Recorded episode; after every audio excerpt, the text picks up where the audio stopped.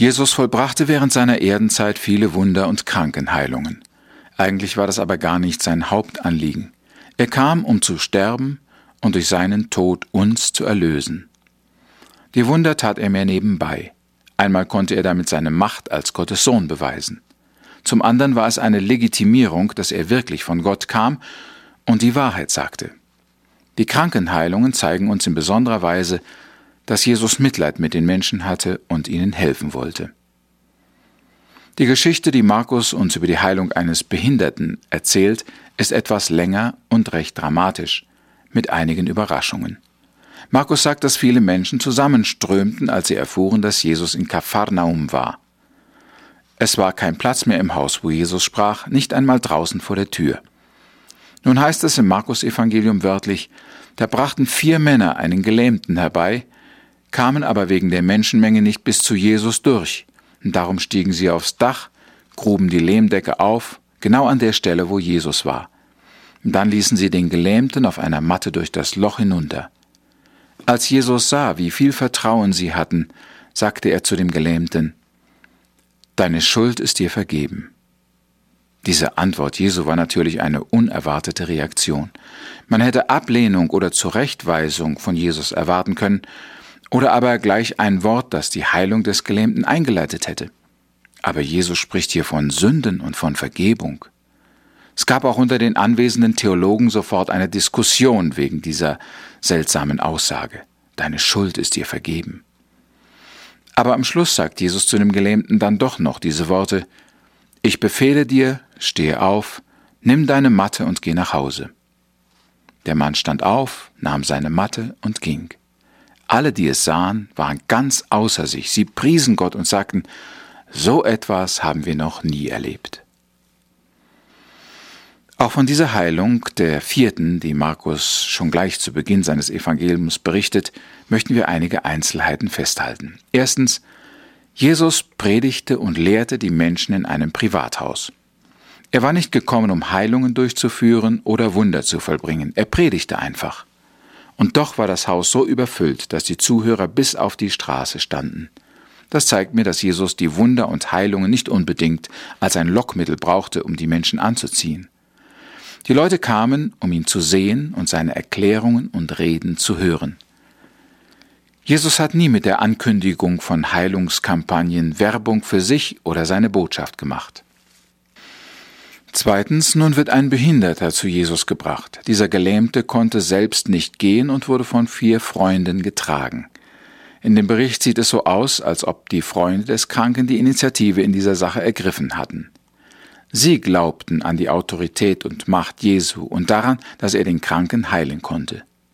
Hier waren also fünf Leute einig geworden, dass sie Jesu Hilfe suchen wollten.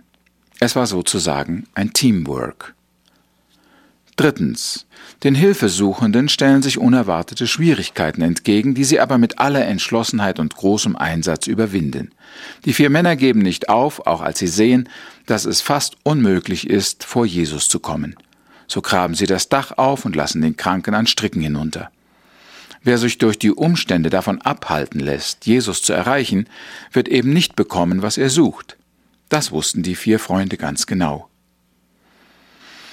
Viertens, Jesus empfindet diese Handlungsweise nicht als ungebührlich. Im Gegenteil, als der Lähmte unten ankommt, wendet er ihm seine ganze Aufmerksamkeit zu. Er erkennt den Glauben und das Vertrauen dieser fünf Männer an und reagiert positiv darauf. Jesus belohnt die im Glauben vollbrachten Handlungen immer, auch wenn dabei einmal ein Dach kaputt geht. Fünftens. Das Anliegen des Kranken und seiner Freunde wurde in diesem Fall öffentlich in Gegenwart von vielen Fremden vorgebracht. Es muss beschämend für den Behinderten gewesen sein, plötzlich mit seiner Schwäche im Mittelpunkt einer Versammlung zu sein. Aber nur dadurch, dass er bereit war, sich mit seiner Krankheit öffentlich bloßzustellen und sich zu Jesus zu bekennen, konnte er geheilt werden. Sechstens. Was uns an diesem Bericht sehr verwundert, sind die Worte Jesu, Deine Schuld ist dir vergeben. Das war aber gar nicht das Anliegen des Mannes. Er wollte nicht Vergebung, sondern Heilung. War es nicht eine öffentliche Beleidigung, zu diesem schmerzengeplagten Mann von Sünde zu reden?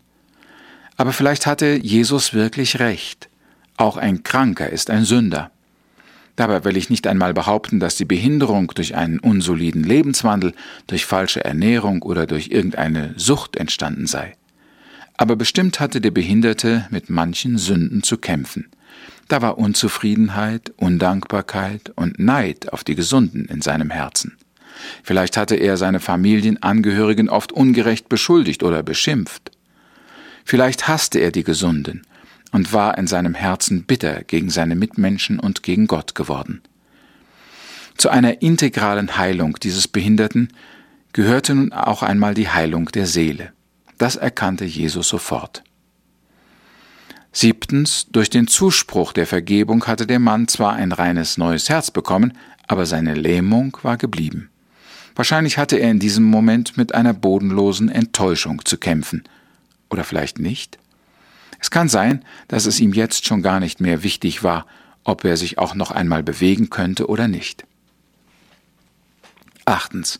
Gewissermaßen als Zugabe und als Beweis für seine göttliche Autorität heilt Jesus den Mann. Neuntens. Jesus gibt dem Gelähmten einen Befehl, den dieser gar nicht ausführen kann. Nimm deine Matte und geh nach Hause, sagt Jesus. Aber indem er anfängt zu gehorchen, wird der Mann gesund. Ungehorsam hätte jetzt noch die Heilung verhindert. Wir können vieles aus dieser Geschichte über die Voraussetzungen erfahren, die jemand erfüllen muss, der Gottes Hilfe in Anspruch nehmen möchte. Wir beten aber noch.